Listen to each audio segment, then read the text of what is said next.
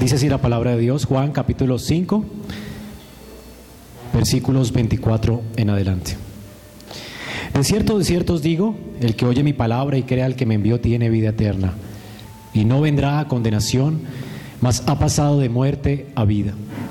De cierto, de cierto os digo, viene la hora, y ahora es, cuando los muertos oirán la voz del Hijo de Dios, y los que la oyeren vivirán. Porque como el Padre tiene vida en sí mismo, así también ha dado al Hijo tener vida en sí mismo. Y también le dio autoridad de hacer juicio, por cuanto es el Hijo del Hombre. No os maravilléis de esto, porque vendrá la hora cuando todos los que están en los sepulcros oirán su voz, y los que hicieron lo bueno saldrán a resurrección de vida, mas los que hicieron lo malo a resurrección de condenación. No puedo yo hacer nada por mí mismo. Según oigo, así juzgo, y mi juicio es justo, porque no busco mi voluntad, sino la voluntad del que me envió, la del Padre. Si yo doy testimonio acerca de mí mismo, mi testimonio no es verdadero. Otro es el que da testimonio acerca de mí, y sé que el testimonio que da de mí es verdadero. Vosotros enviasteis mensajeros a Juan, y él dio testimonio de la verdad. Pero yo no recibo testimonio de hombre alguno, mas digo esto para que vosotros seáis salvos. Él era la antorcha que ardía y alumbraba, y vosotros quisisteis regocijaros por un tiempo en su luz. Yo tengo mayor testimonio que el de Juan, porque las obras que el Padre me dio para que cumpliese las mismas obras que yo hago dan testimonio de mí, que el Padre me ha enviado. También el Padre que me envió ha dado testimonio de mí. Nunca habéis oído su voz, ni habéis visto su aspecto, ni tenéis su palabra morando en vosotros, porque a quien Él envió vosotros no creéis. Escudriñad las escrituras, porque a vosotros os parece que en ellas tenéis la vida eterna, y ellas son las que dan testimonio de mí. Y no queréis venir a mí para que tengáis vida. Gloria de los hombres no recibo, mas yo os conozco que no tenéis el amor de Dios en vosotros. No he venido en nombre de mi Padre, yo he venido en nombre de mi Padre y no me recibís. Si otro viniera en su propio nombre, a éste recibiréis. ¿Cómo podréis vosotros creer, pues, si recibís gloria los unos de los otros y no buscáis la gloria del que, del que viene del Dios único? No penséis que yo voy a acusaros delante de Moisés, del Padre. Hay quien os acusa Moisés, en quien tenéis vuestra esperanza. Porque si creyereis a Moisés, me creeríais a mí, porque de mí escribió él. Pero si no creéis a sus escritos, ¿cómo creeréis a mis palabras? Amén. Oremos, Señor, damos gracias por tu palabra. Permite que ella sea lámpara para nuestros pies y lumbrera para nuestro camino. Ayúdanos en tu misericordia a ponerla por obra y transfórmanos por medio de ella de manera que seamos más y más como Cristo. Rogamos esto en el nombre de Cristo. Amén. Pueden sentarse, hermanos.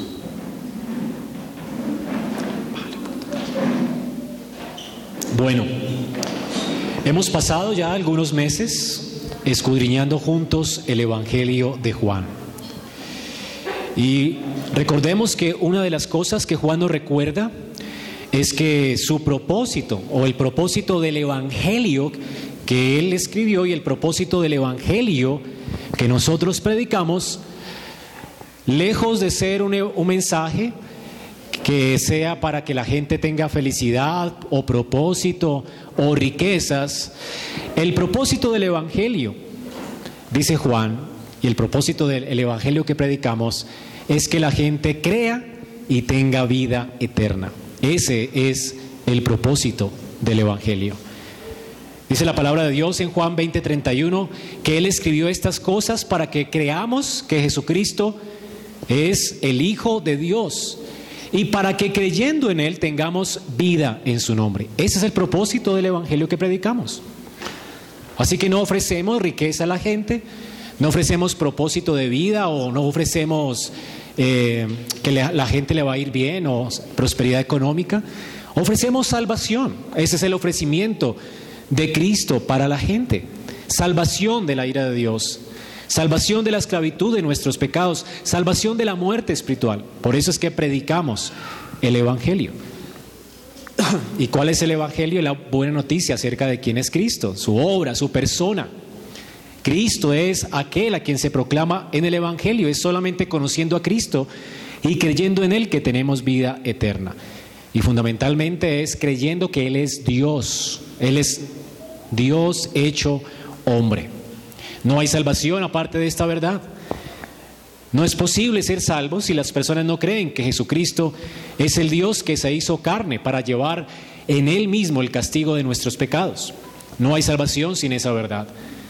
Sin que se crea que Cristo es Dios, no hay salvación. Cualquiera, cualquier religión que proclame otro Cristo y no el de las Escrituras, no el Cristo que asimismo se identificó con Dios como uno con Dios, pues no hay salvación. Este Cristo, el Cristo de la Biblia, el Cristo que es Dios hecho carne, el Cristo que nació de una virgen, que vivió una vida perfecta, que murió en una cruz, soportando la ira de Dios, siendo el santo y justo y perfecto, el mismo que resucitó de entre los muertos es el Cristo que predicamos. Solo creyendo en este Cristo tenemos vida en su nombre. Y recordemos que lo que estamos leyendo aquí en Juan 5 es que Jesús está defendiendo su persona. ¿Quién es Él? Su identidad como Hijo de Dios. Él es Dios. Él había hecho un milagro y las personas le estaban eh, acusando de blasfemo y de profano a causa de que pensaron que Él estaba profanando el día de reposo y que al decir que Él es Dios y se estaba identificando como Dios, entonces le tildaron de blasfemo. Pero el Señor dice que tiene razón. Él tiene derecho a quebrantar el día de reposo, no porque eh, eh, Él esté sujeto al día de reposo, sino porque Él es Dios y no puede descansar. Si Dios descansara, todo colapsaría. La persona que está hablando con estas personas y se está defendiendo es el Dios que sustenta todo. Él es el Dios de la vida. Él es el autor de la vida. Así que Jesús defiende su identidad y lo hace en el contexto de un ambiente legal. Las personas que estaban acusando a Jesús eran los líderes de Israel y lo estaban acusando de dos pecados capitales. La blasfemia era un pecado capital, merecía la pena de muerte. El quebrantar el día de reposo, la profanación del Shabbat era algo capital, merecía la pena de muerte. La persona tenía que morir si quebrantaba el día de reposo. Son dos pecados capitales porque tienen que ver con nuestra, nuestra honra a Dios. Así que deshonrar a Dios, deshonrar su día santo, no, no ser agradecidos con Él merece la pena de muerte. O aún decir que somos dioses o querernos eh, identificar como los salvadores de este mundo es algo que acarrea la pena de muerte. Fue lo que hizo Herodes al decir que le adoraran a él como Dios y fue muerto por gusanos en el acto. ¿Se acuerdan? Es lo que llevó a la locura a Nabucodonosor. Estas personas deben ser castigadas con la muerte. Así es que Jesús estaba diciendo estas cosas. Él se identifica con Dios y se identifica con el Salvador. Él es el Salvador del mundo. Él es el Dios hecho hombre. Y el Señor defiende aquí su identidad. Y ya hemos visto que Él defiende su identidad del capítulo 19 al 30. Y es lo que comenzamos a ver hace unos 15 días. Hemos considerado cómo Él defiende su identidad. Jesús afirmó ser igual a Dios y Él nos dio cuatro argumentos. Él dice que Él hace las mismas obras del Padre. Él tiene el mismo propósito que tiene el Padre, el mismo poder y la misma autoridad que tiene el Padre. Y fue lo que leímos entonces la, vez pasada. Y luego, hace ocho días vimos que Él llama a sus acusadores a rendirle la misma honra que ellos le dan a Dios por cuanto Él es igual al Padre. Y Él dado razones por las cuales Él es igual al Padre. Vimos que Él es igual al Padre, Él es igual a Dios porque Él hace las obras que solamente el Padre hace o que Dios hace. Y Él juzga igual que el Padre hace. Y vimos que este argumento de Jesús acerca de su identidad era como un sándwich. Y vimos hace ocho días los dos panes de este sándwich. ¿Por qué es que Él es igual al Padre en cuanto a sus juicios y al dar vida? Y Él dice que Él es el no solamente Él es el, autor de la vida, es el que da vida a las personas que están muertas en pecados. Y esto es lo que leímos en el versículo 24 y 25. Él es el que da vida espiritual hoy, ahora, en el presente. Y fue el primer pan del sándwich. Lo comparé con un sándwich porque tiene una, una acomodación como si eh, fuese un paréntesis. La idea principal está en el centro. En, estas ideas, eh, aquí el Señor está diciendo que Él, en primer lugar, Él es el Dios que da vida y juzga en el presente. Él da vida ahora espiritual. Él es el que, por el poder de su palabra, por el poder del Evangelio, en el pasado, a través de su palabra, las personas nacieron de nuevo en el Antiguo Testamento. Luego Él es en el presente quien está hablando con estas personas. Él, es el que puede dar vida, como cuando habló con una mujer samaritana. Y por el poder de su palabra, esta mujer pasó de muerte a vida y confesó públicamente su fe. Es por el poder de su palabra. También ahora en este, en este siglo presente que las personas siguen oyendo su voz a través de la iglesia y resucitan y nacen de nuevo a causa de la predicación pública de la palabra. Así que Cristo siempre ha hablado en la escritura. Habló por medio de los profetas, habló personalmente a estas personas y sigue hablando por medio de la iglesia. Y la voz de Cristo da vida. Él es poderoso para dar vida espiritual y vida eterna a todo aquel que confía en Él. Él resucita muertos espirituales. Y el segundo pan que vimos está del versículo 24 al 25 y es como Dios es el que da vida y juzga en el futuro. Eh, perdón, del versículo 28 al 29. El Señor un día va a venir como juez, con voz de mando, con trompeta de Dios, y el día que Él hable los muertos se levantarán de sus tumbas. El, mar vomitará a sus muertos. Los que se convirtieron en polvo y en cenizas volverán a la vida por el poder de su palabra. No habrá, un, no habrá una persona muerta que no resucite, todos los hombres resucitarán. Ahora no, no, quiere decir que estos hombres que resuciten tengan vida. Y el Señor hace aquí la diferencia entre tener vida eh, espiritual, ¿verdad? Y ser resucitado. Todos resucitaremos, pero no todos vendrán a resurrección de vida. Solo los que hicieron lo bueno, es decir, los que demostraron creer en Él. Solo los que creen en Cristo y tienen fruto de buenas obras. Estas personas van a estar delante del trono de Dios y van a ser galardonadas. Y van a ser también juzgadas, pero ya fueron juzgadas en Cristo y sus buenas obras van a ser juzgadas y van a ser coronadas. Y vimos también que los impíos van a ser juzgados y esta resurrección de ellos es para muerte, es decir, seguirán muertos espiritualmente y irán a condenación eterna al infierno en sus cuerpos. Y vimos que hay cuerpos que Dios ha preparado para el infierno que van a soportar eternamente su justicia.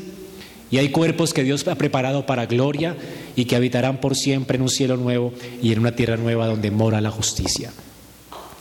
Todos recibiremos un cuerpo. Y es lo que creemos y confesamos, que Cristo es el que resucita de los muertos. Él, por su voz, hará que todos los hombres se levanten de entre los muertos. Ahora Él es el Dios entonces que tiene poder para juzgar y dar vida tanto en el presente como en el futuro. Y ahora quedamos hoy en ver la proteína de, esta, de este sándwich. Y la proteína está en la mitad de este texto. Es el argumento, y noten que hay dos porqués en el versículo 26 y 27. Esto es lo que se llama un quiasmo, una acomodación eh, como un quiasmo. La idea central está en el, en, el, en el, texto central, 26 y 27, y noten los porqués.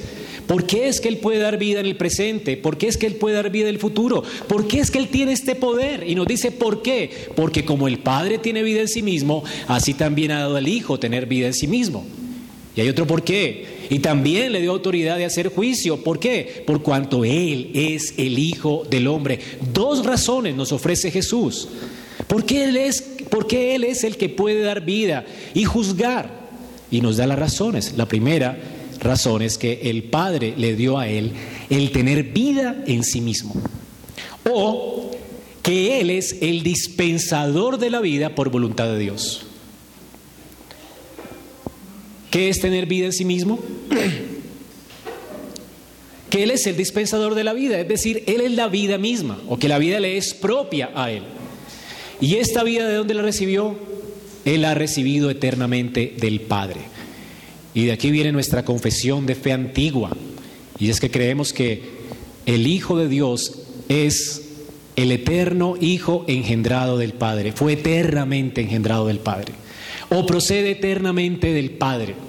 No que Él tuvo un comienzo en la existencia, pero para que entendamos en un sentido de la economía de Dios, el Señor codesciende a nuestro entendimiento para que entendamos que el Padre, ¿verdad?, es de quien procede todas las cosas. No quiere decir que Cristo tuvo un inicio, porque si el Padre es eterno, el Hijo siempre ha sido eterno. Pero toda vida que el Hijo tiene la ha recibido eternamente del Padre. Así que la vida, Dios el Padre es la fuente de la vida y Cristo también ahora, por voluntad del Padre, eternamente siempre ha sido la fuente de la vida. Es por eso que la Escritura afirma que todas las cosas provienen de Cristo. Todas fueron creadas por Él, sean tronos, dominios, autoridades, todo lo que existe y vive es por Él. Él es el autor de la vida, el Padre le dio este poder de tener vida en sí mismo. Él es el que genera toda vida o que toda existencia depende de Cristo, porque el Padre le dio esta potestad.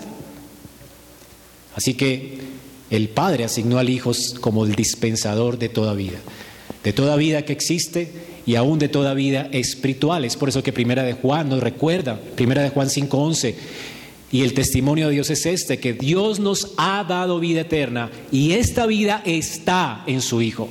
Él es el dispensador de la vida. Él es el que nos da vida. Él es el autor de nuestra vida espiritual y Él es el autor de nuestra vida física. Así que el Padre le dio este poder y por eso es que Él lo puede hacer. Aquí nos dice entonces, el Señor está afirmando su generación eterna. Él se está identificando eternamente con el Padre. Así como el Padre es eterno, también Él es eterno. Así como el Padre es el autor de la vida y de quien emana toda la vida, el Hijo también es quien, eh, tiene vida en sí mismo y de quien se desprende toda vida física o espiritual. El Padre le asignó pues esta tarea. Y este versículo es importante en la Escritura porque de hecho fue un argumento para refutar la doctrina de un hereje del siglo III llamado Sabelio. De Sabelio vino una doctrina que habla acerca de cómo Dios se manifiesta en tres personas. No creemos que Dios se manifieste en tres personas. Cuando Sabelio hablaba de esto, estaba enseñando que, que solamente había un solo Dios único y verdadero que se manifestaba o más bien operaba de tres modos distintos. De ahí que su teología se llama modalismo. ¿Cuáles son los modos? Primero, Él se manifestó en un modo de Padre en el Antiguo Testamento, luego vino en forma de Hijo en el Nuevo Testamento y luego después del Pentecostés se manifestó como el Espíritu Santo a, su iglesia. Y hasta hoy esta doctrina es abrazada por los unitarios pero es una herejía y es refutada fácilmente por esto, porque el Hijo, ¿de quién recibió tener vida en sí mismo? Lo recibió eternamente del Padre. Así que no pueden existir, ¿verdad? No puede existir un modo de existencia de Dios, sino que existe un Dios en tres personas. El Padre tuvo que haberle dado al Hijo algo, el tener vida en sí mismo. Y si el Padre le dio el Padre, no puede ser el Hijo. Y el Hijo no puede ser el Padre. Y de hecho el Espíritu Santo que da vida y que procede del Padre y del Hijo, no puede ser ni el Padre ni el Espíritu Santo. Hay tres personas distintas en la unidad de Dios.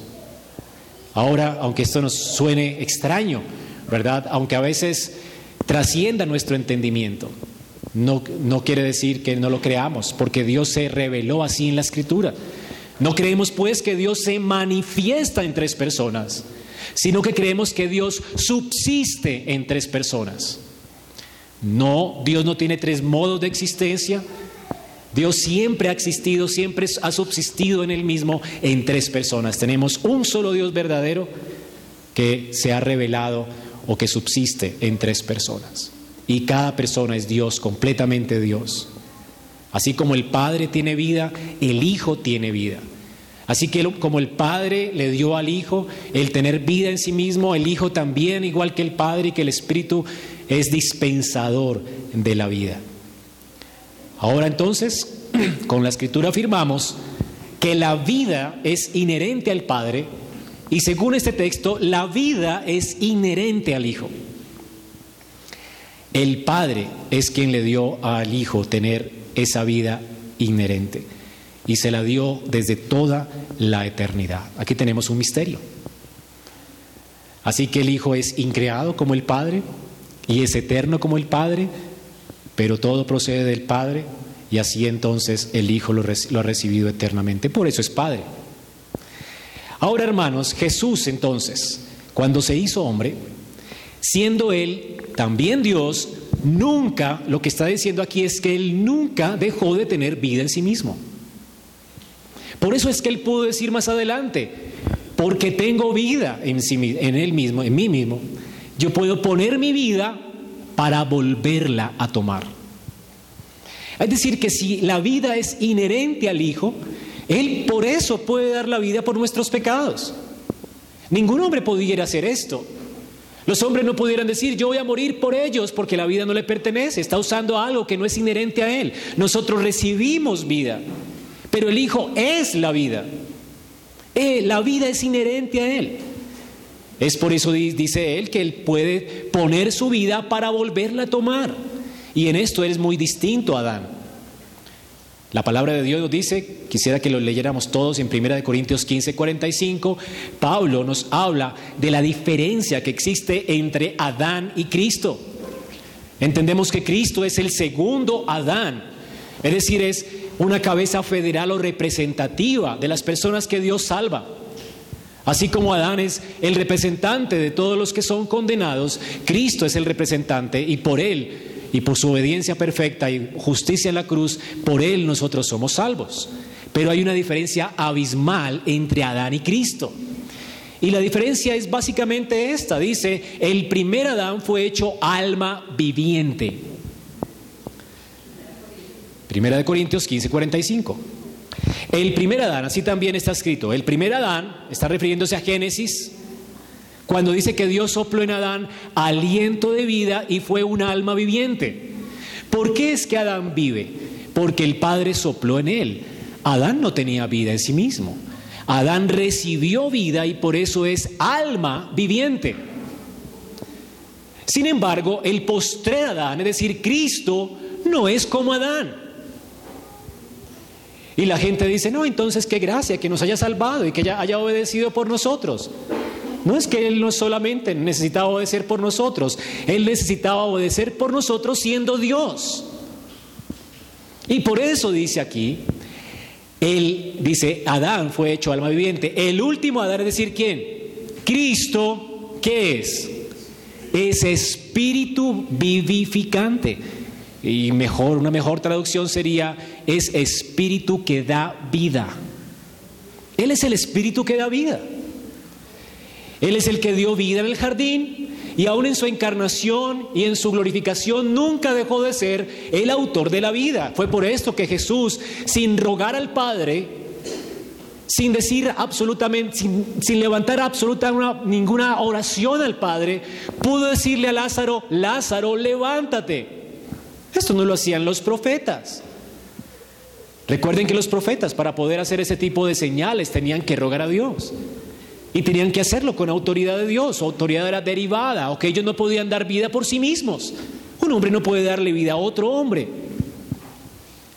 Es por eso que es tan terrible, ¿verdad? La idea del aborto.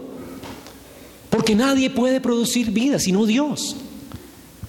Es Dios el único que puede dar vida y quitarla. La vida no le pertenece a, a, nadie. Una mujer no tiene el derecho de quitarle la vida a nadie por esto, porque la vida no le pertenece. La vida no es tuya. Es Dios quien da vida, es Dios quien sustenta la vida. El único que puede juzgar es Dios. Y el único que puede darle muerte a alguien es Dios. Y es por eso que el Estado tiene la espada delegada por Dios para que ejecute juicio según Dios. Un hombre no puede quitarle la vida a otro hombre. Por eso es que Dios ha puesto reyes en la tierra para que ejecuten juicio por él. Los hombres que gobiernan son los representantes de Dios y ejecutan juicio, el juicio que Dios ha establecido y por eso la pena de muerte. En el tiempo de Israel, esa pena de muerte se, se debería ejecutar si es que alguien quebrantaba la ley de Dios, por orden de Dios, por mandamiento de Dios. Es por eso que las guerras santas no fueron guerras por intereses eh, de naciones. Cuando Israel fue a matar y acabar con toda la tierra de Canaán y sus habitantes. No fue porque simplemente ellos iban a invadir para tener más terreno. No fue una guerra santa.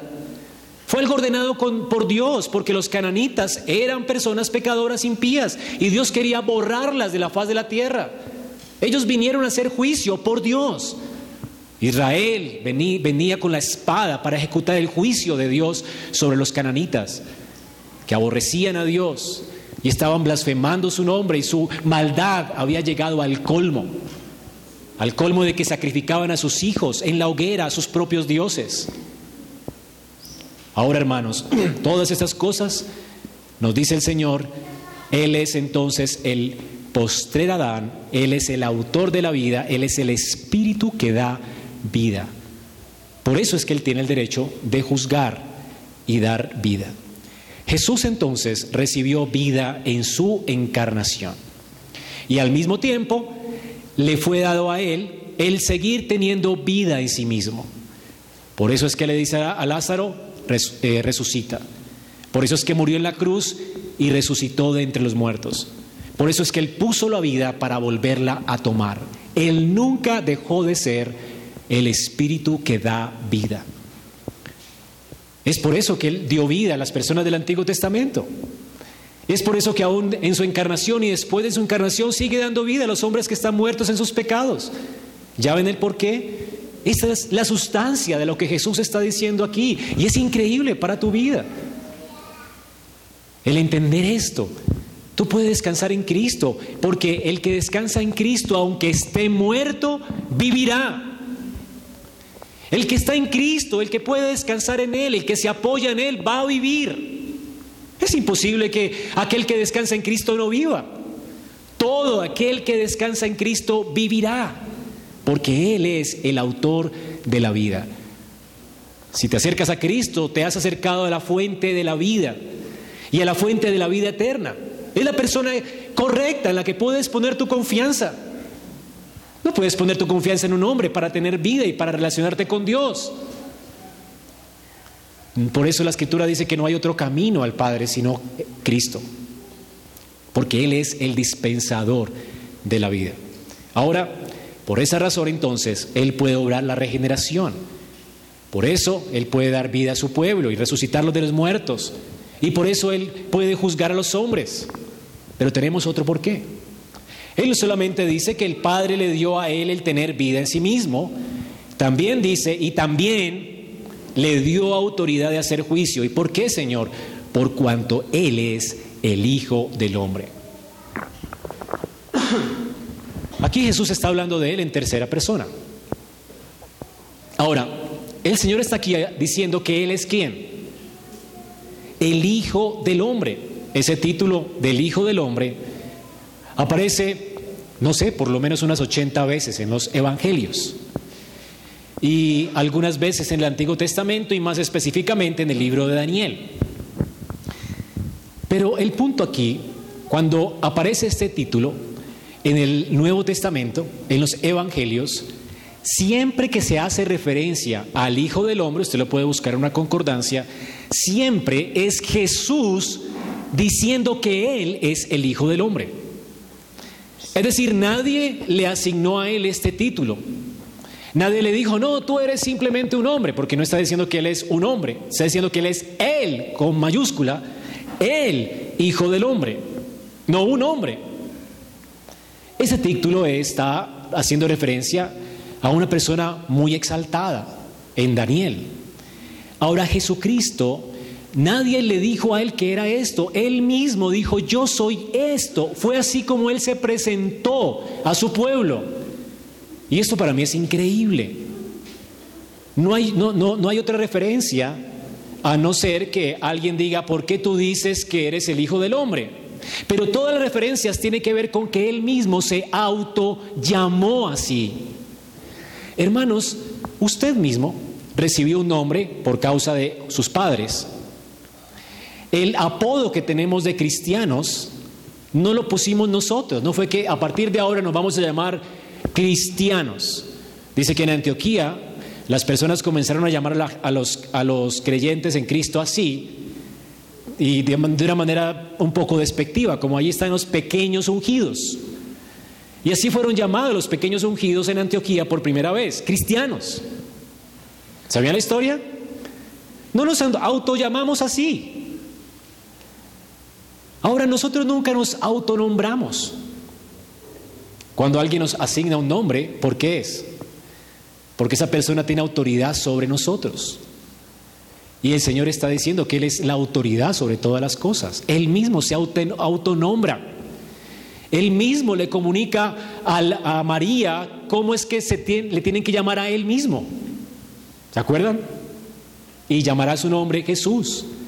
Y ahora le está diciendo, yo soy el, el Hijo del Hombre. Y por un lado, es cierto que el hecho de llamarse Hijo del Hombre él está haciendo referencia a su encarnación, por un lado, y esto me parece maravilloso. Hace poco leí en un periódico cómo una persona estaba, la, hija de, de un personaje nuestro, colombiano, estaba muy avergonzada y se había cambiado el apellido y su nombre y todo para que no la relacionaran con su papá. Ahora no quería y de hecho muchas veces tuvo que salir de las universidades porque la relacionaban con su papá. Para ella era algo vergonzoso que la relacionaran con su papá y carga una vergüenza sobre ella y contaba su testimonio de vida. Ahora es vergonzoso, ¿verdad? A veces cuando nuestro apellido, nuestra familia ha sido tan conocida por ciertas cosas terribles que han hecho, es, muy difícil decir orgullosamente yo soy fulano de tal. Usted no sabe quién soy yo. No lo decimos, ¿verdad? Lo decimos con timidez. Me llamo Rodrigo Andrés Alalaga. No quiero llamarme así, porque nos avergüenza nacer de una familia.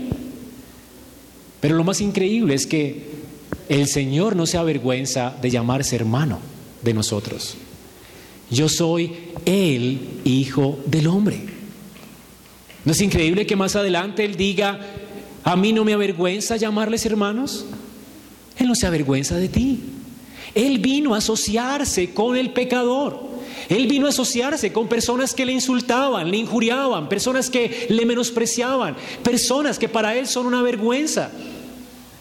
Toda la gente a partir de Adán son una vergüenza para Dios. Ninguno podemos hacer honor a esa familia, a esa familia de la Trinidad. Aunque fuimos creados a su imagen y semejanza, todo lo que hacemos es blasfemo. Blasfemamos de Dios al mentir. Y es una vergüenza para Dios porque estamos diciendo que nuestra familia es mentirosa. Cuando somos linaje suyo, en un sentido todos los hombres son linaje de Dios porque fueron creados a su imagen y semejanza. Así que somos una vergüenza para Dios cuando mentimos, cuando robamos, cuando pensamos malas cosas, cuando hablamos mal de los demás, cuando atesoramos ganancias injustas. Blasfemamos de Él. Y sin embargo, Él mismo se autonombra Él mismo sin ninguna vergüenza. Yo soy el Hijo del Hombre. Yo vengo en representación de ellos. Y vengo para salvarlos. Vengo para llevar su vergüenza. Vengo para santificarlos. Vengo para salvarlos. El Señor no se avergüenza de llamarse hijo de hombre. Eso por un lado. Por otro lado, ese título no solamente tiene que ver con su encarnación, tiene que ver con su gloria, con su glorificación. Y es el título que Daniel eh, le da en Daniel 7, del 13 al 14. Vamos a leerlo juntos. Daniel 7, del, 7, del 13 al 14.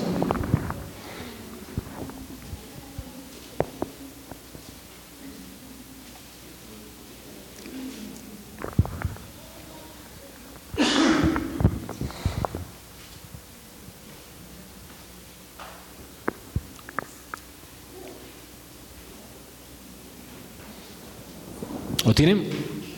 Dice así la palabra de Dios. Seguí mirando en las visiones nocturnas. Daniel está viendo una visión. Y aquí con las nubes del cielo venía uno como un hijo de hombre. Ese como no significa que no sea, ¿verdad? Sino que tenía la apariencia de hombre. Alguien que se asoció con los hombres. Pero esta persona que se asoció con los hombres, ¿de dónde venía? Venía con las nubes del cielo. Este hijo de hombre estaba descendiendo del cielo. Esto es lo que estaba viendo Daniel. Este venía, venía. Ahora, no solamente venía, luego que hizo, hay una coma. Luego que hizo, se dirigió al anciano de días, luego ascendió.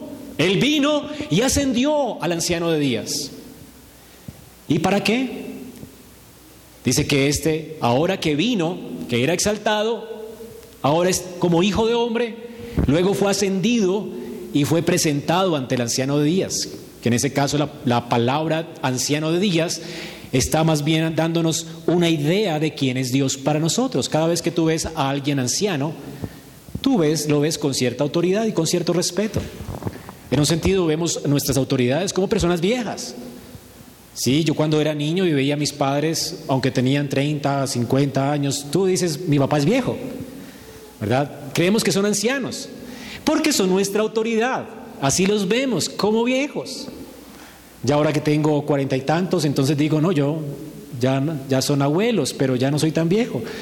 Pero la, la, idea es que siempre vemos a las personas viejas como mayores, como mayores en rango, en autoridad. Por eso aquí tenemos al anciano de días.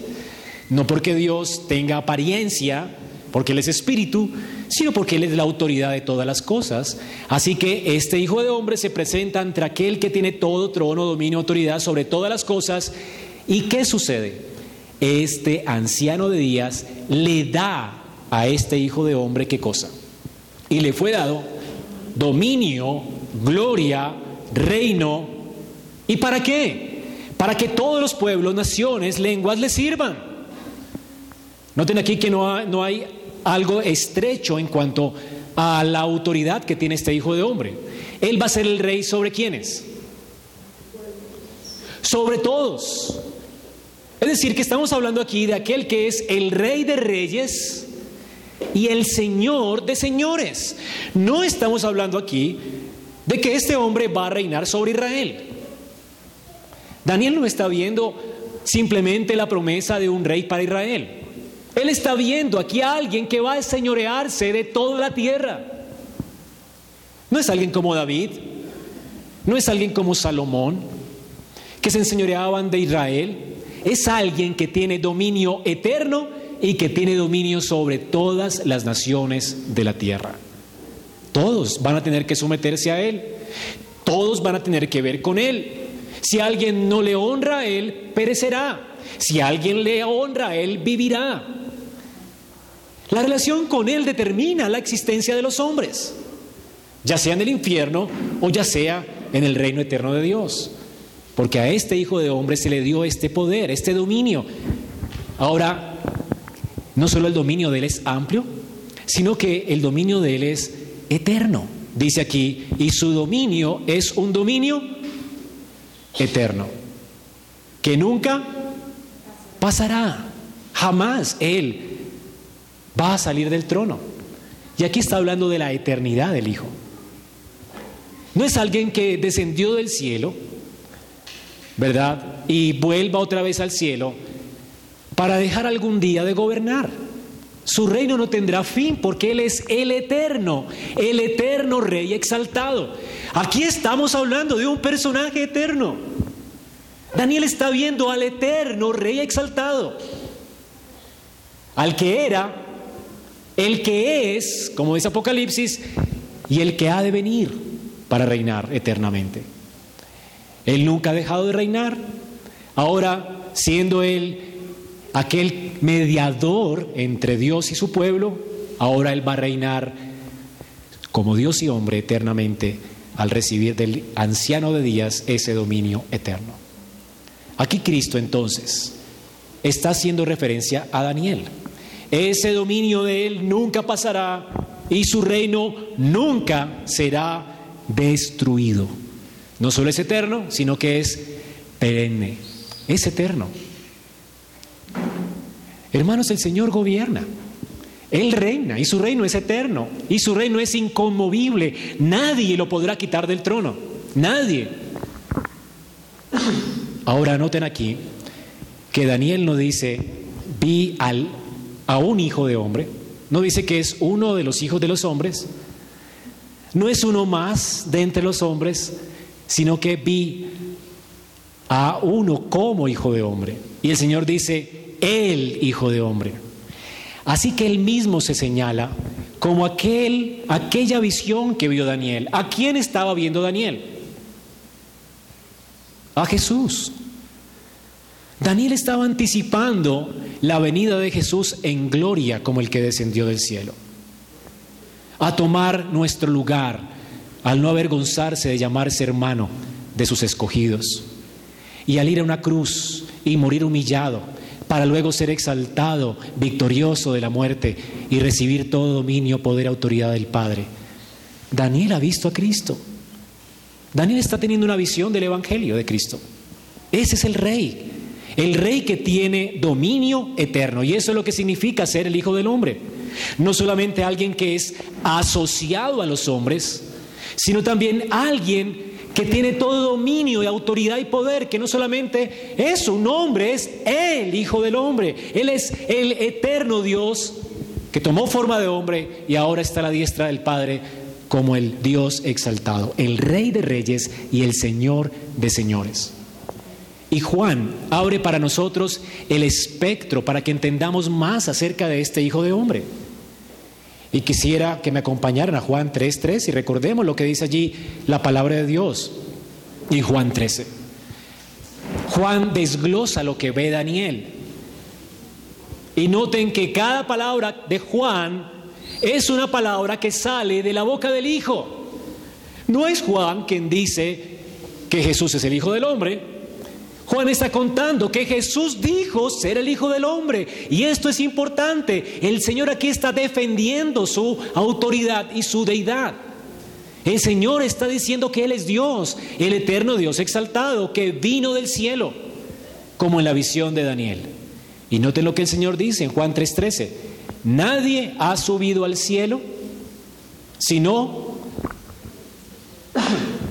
el que bajó del cielo es decir, el Hijo del Hombre, el Hijo del Hombre, que está en el cielo.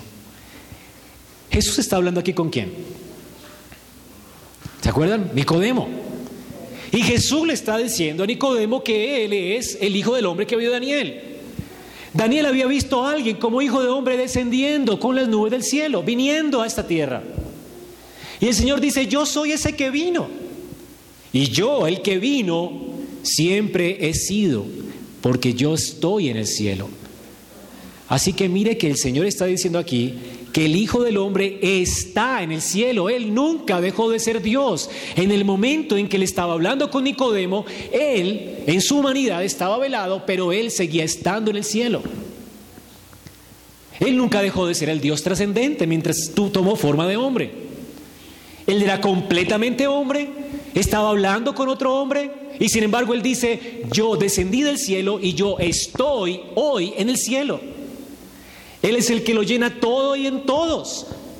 Él conoce los pensamientos de Nicodemo. Recuerden que este es el contexto de este texto. Él conocía el corazón de los hombres y por eso no se fiaba de la fe de ellos.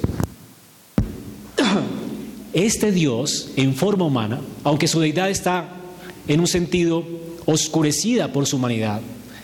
Y no podías ver su divinidad en su humanidad sin la gloria de su resurrección. Este hombre era Dios con nosotros. Él está diciendo, yo estoy en el cielo y descendí del cielo. Él es el Dios hecho hombre. Ahora, está haciendo referencia a Daniel. Más adelante, en Juan 8:28, noten también otra referencia al Hijo del Hombre. Por eso Jesús dijo, cuando levantéis al Hijo del Hombre, cuando levantéis al Hijo del Hombre, ¿a qué se refiere? A la cruz. Cuando Él se ha levantado, está hablando del Hijo del Hombre sufriente. Cuando levantéis al Hijo del Hombre, entonces sabréis qué cosa, que yo soy la palabra yo soy para quien estaba reservada. ¿Cómo se presentó Dios a Moisés? El día que me levanten en esa cruz van a saber ustedes que yo soy y que yo nunca hice nada por mi propia cuenta. Cuando el Señor dice que Él no hace nada por su propia cuenta, se refiere a que Él es imposible que Él se niegue a sí mismo por cuanto Él es Dios. Todo lo que el Padre hace por naturaleza, el Hijo también lo hace. Y por eso el Hijo vino a dar su vida, porque era la voluntad eterna del Padre. Cuando yo lo vean en esa cruz, todos entenderán que Él vino a hacer la voluntad del Padre. Él no vivía para sí mismo, porque Él no puede negarse a sí mismo, porque Él es Dios. Él es el eterno Dios que planeó una salvación así. El día que le levanten de la cruz, dice entonces, sino que hablo estas cosas como el Padre me enseñó. Todo lo que el Padre planeó en la eternidad, lo vino a hacer el Hijo en la historia. Y es por eso que el Hijo fue a la cruz. Él vino a ser el mediador entre Dios y los hombres. Él es perfecto hombre y perfecto Dios.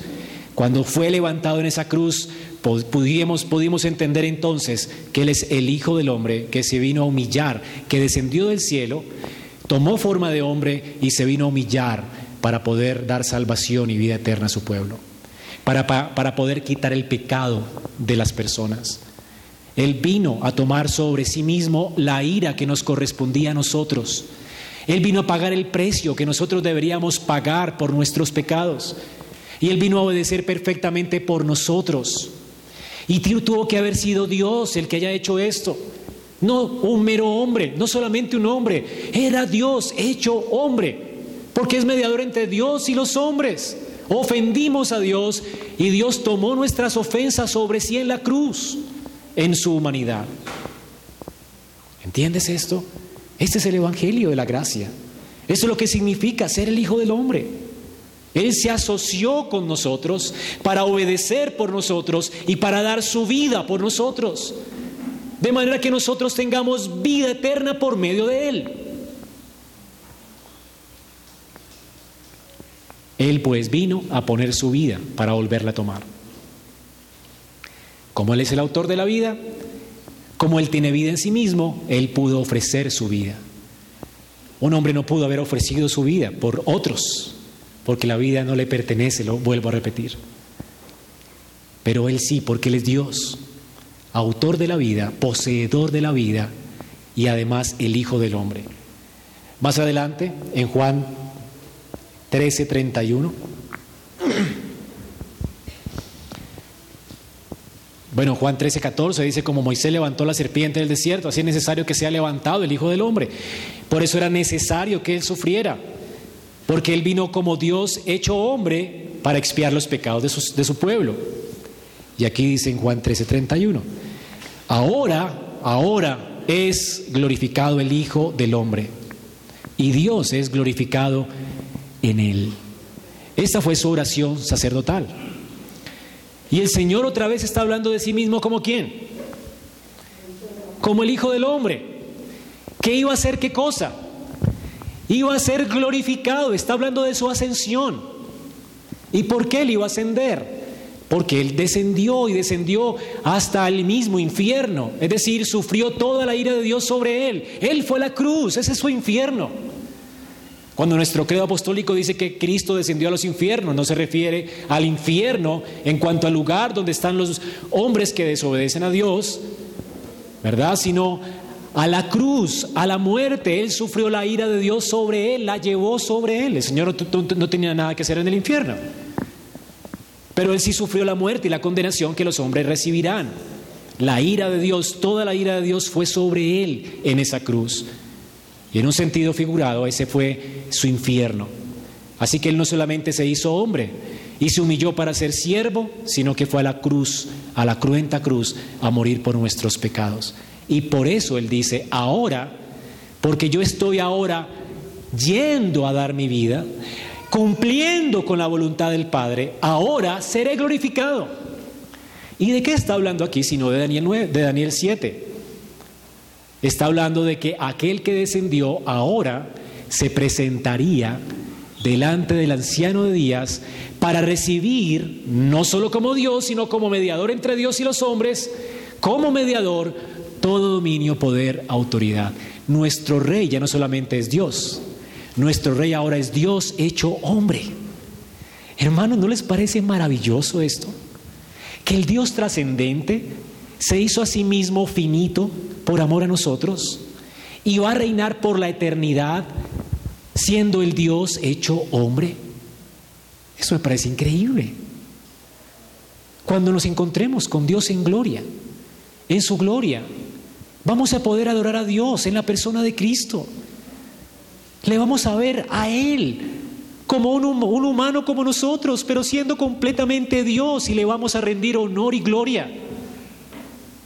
Porque descendió y se humilló por nosotros y tomó nuestro lugar para darnos con Él vida eterna, para que estemos con Él para siempre y le honremos para siempre.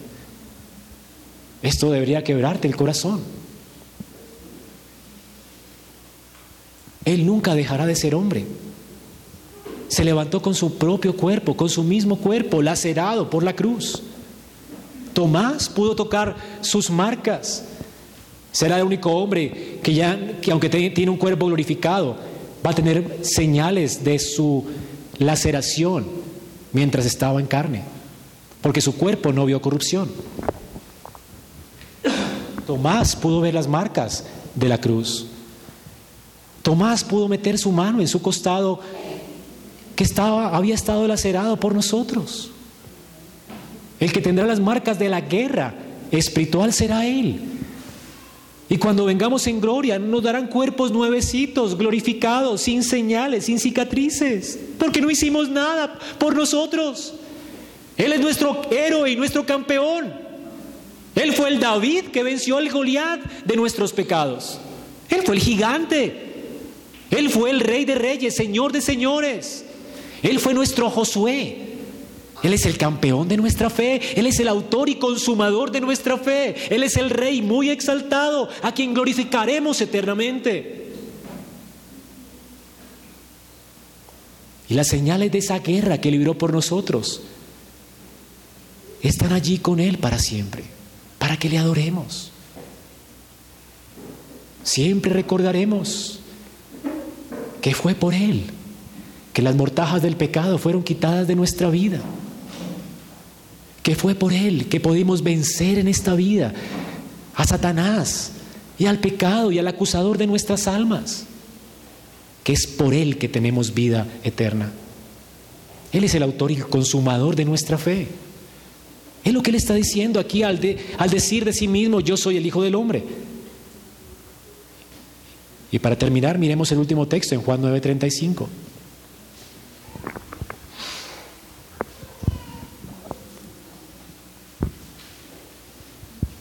Jesús dice, Jesús oyó decir lo que, había, lo que habían que lo habían echado fuera al ciego de nacimiento. Y hallándole le dijo, ¿crees tú en el Hijo del Hombre? Y es la pregunta que te quiero hacer en esta mañana. ¿Crees tú en este Hijo de Hombre? Es la pregunta para el ciego. El ciego le dice, ¿quién es para que yo crea? Bueno, yo soy. El Señor se presenta al ciego diciendo, yo soy el Hijo del Hombre. Yo soy el que descendió del cielo, el que vine a asociarme contigo. Yo soy el que vine a darte vista para que veas mi gloria. El que vine a darte vida para que estés conmigo para siempre y para darte vida eterna. Yo soy este que habla contigo. Ruego a Dios que te dé vida para que le veas y que al contemplar tu gloria seas salvo. Eso fue todo lo que el ciego vio, a Cristo encarnado, el mediador de los hombres, el que es completo Dios y completo hombre. Y el Señor le dice, ¿crees que yo soy? ¿Crees que yo soy aquel que envió Daniel en visión? ¿Crees que yo soy el pan que descendió del cielo? ¿Crees que yo tengo vida en, en mí mismo? ¿Crees que yo soy Dios y completo hombre? ¿Crees que yo soy el Dios que se humilló para llevar una vida santa y cargar con tus pecados en una cruenta cruz? ¿Crees que yo daré mi vida por ti para volverla a tomar y para reinar contigo para siempre? ¿Crees que yo soy tu Salvador y tu Señor? ¿Crees que yo soy tu Dios? Esto es determinante para la fe de cualquier persona. Y aquí entonces viene la conclusión del Señor en Juan 5:30. Y es así como nos sirve el plato el sándwich en, un plato. Y ese es el plato de esta increíble confesión. Él da vida en el presente, Él da vida en el futuro. ¿Y por qué? Porque Él es el Dios que tiene vida en sí mismo. Y porque Él es el Dios que codescendió y se hizo hombre. Y que recibió todo dominio, poder, gloria y autoridad. Él es el Hijo del hombre. ¿Ahora quieres ver el plato? Así es como te he servido este plato. Él no solamente es la esperanza tuya, Él también es el plato tuyo. Y aquí está este plato donde nos he servido el Evangelio. Yo no puedo hacer nada por mi iniciativa. Como oigo, juzgo, mi juicio es justo porque no busco mi propia voluntad, sino la voluntad del que me envió. ¿Cuál es la idea general de este versículo?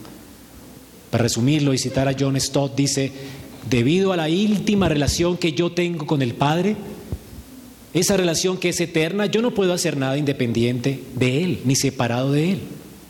Así que cuando Cristo juzga, Él decide y habla acerca de todas las cosas que están en armonía completa con el Padre. Es como si Jesús oyera al Padre constantemente a su lado. Así como el Espíritu todo lo escudriña y conoce completamente a Dios, el Hijo conoce completamente al Padre. Todas las cosas que el Padre juzga, todo lo que el Padre sabe, lo conoce el Hijo. Es por eso que su juicio es justo. Ahora es correcto entonces. Ahora, y se constatará, se constatará perfecto en el gran juicio del último día esto. Todo lo que hago, dice el Señor, no busco hacer sino solamente la voluntad de mi Padre, la voluntad del que me envió, puesto que hay una armonía entre mi voluntad y la voluntad de mi Padre, porque yo conozco al Padre. Él conoce perfectamente al Padre. El Hijo y el Padre tienen unidad de propósito nunca actúan independientes. Y aquí está nuestra esperanza, nuestra esperanza es trinitaria. Este sándwich que alimenta nuestra esperanza de vida eterna a causa de que Cristo es Dios y el Hijo del hombre y el, y el autor de la vida quien podrá darnos vida y quien nos dio vida hoy, nos ha servido en este increíble plato de la Trinidad. Es a causa de que Dios es un Dios en tres personas que el Padre nos dio al Hijo para que en Él tuviéramos vida eterna y que el Padre del Hijo nos dio su Espíritu para que por Él vivamos, ya que Cristo es la fuente de la vida. Así que hermanos, por eso es que el Señor juzga y por eso es que el Señor da vida, porque Él y el Padre son uno. Por eso el juicio va a ser justo, por eso todo lo que Él dice acerca de nosotros es verdad. Por eso su juicio acerca del hombre es verdad. Y por eso no hay hombre que pudiera tener esperanza de vida eterna si no confía en Él, porque su palabra es verdad. ¿Quieres tener vida eterna? El que dijo ser Dios dice, vengan a mí, los que estén cansados y cargados, que yo los haré descansar. Él no dijo esto para simplemente enorgullecerse de que Él es Dios. Él no descendió del cielo para decir a los hombres, aquí está Dios. No, miren el propósito de Él más adelante.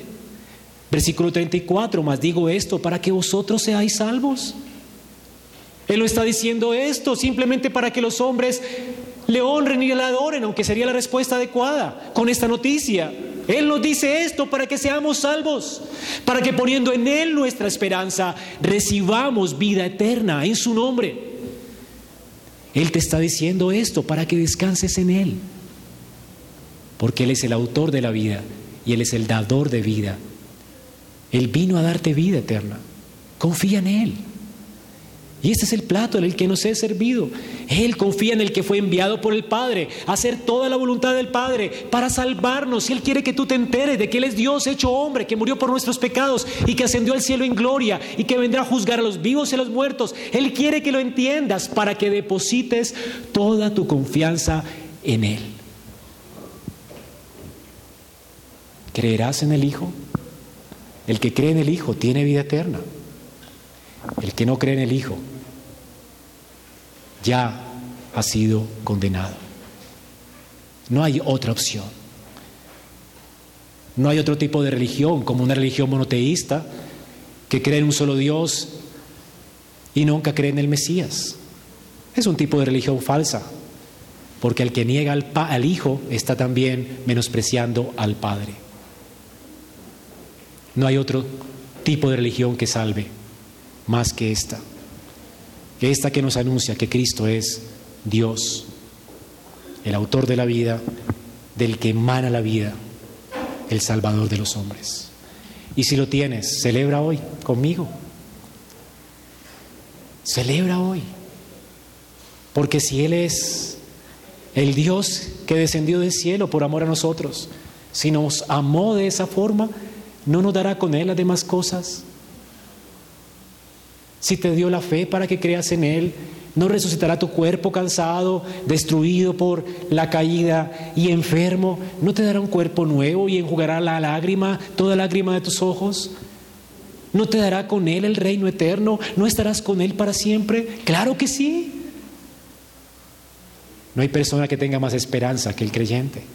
Tú tienes esperanza, hermano. Alégrate conmigo en esta mañana. Y si no la tienes, ven a Cristo hoy. Y de tu interior correrán ríos de agua viva. Esperanza. Porque solamente en Cristo hay esperanza. Dentro de ocho días veremos cómo el Señor sustenta esta verdad. Cómo Él no solamente defiende su identidad, pero trae testigos testigos que hablan sobre su identidad. Vamos a orar y a darle gracias a Dios.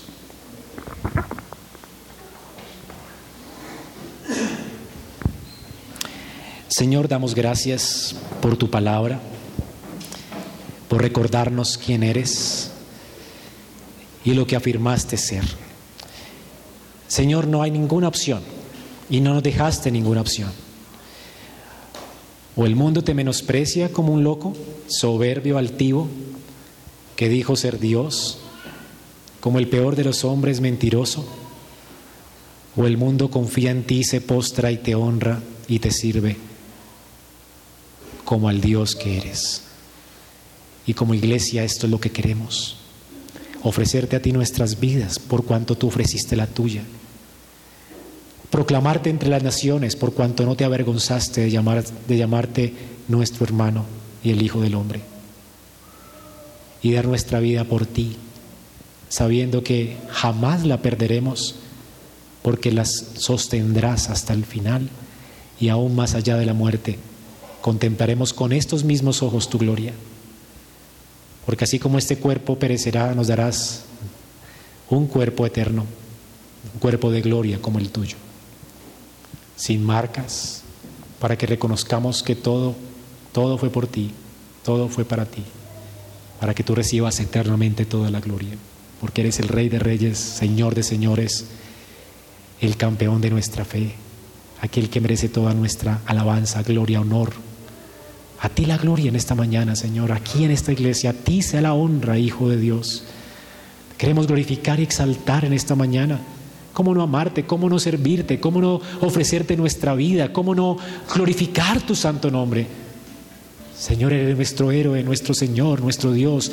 A ti sea nuestra adoración, para ti sea nuestra alabanza. Gloria sean dadas al Hijo. Bendito eres, Hijo de Dios. Gracias, Padre, por darnos ese precioso regalo y gracias Espíritu de Dios por abrir nuestros ojos para contemplar la gloria de ese glorioso regalo que es Cristo en nosotros, la esperanza de gloria. Oramos así en Cristo Jesús. Amén. Esperamos que este mensaje haya sido edificante para tu vida. Si deseas este y otros mensajes, visita nuestra página en internet iglesiaraa.org. Este es un recurso producido para la Iglesia Cristiana Bíblica Raha.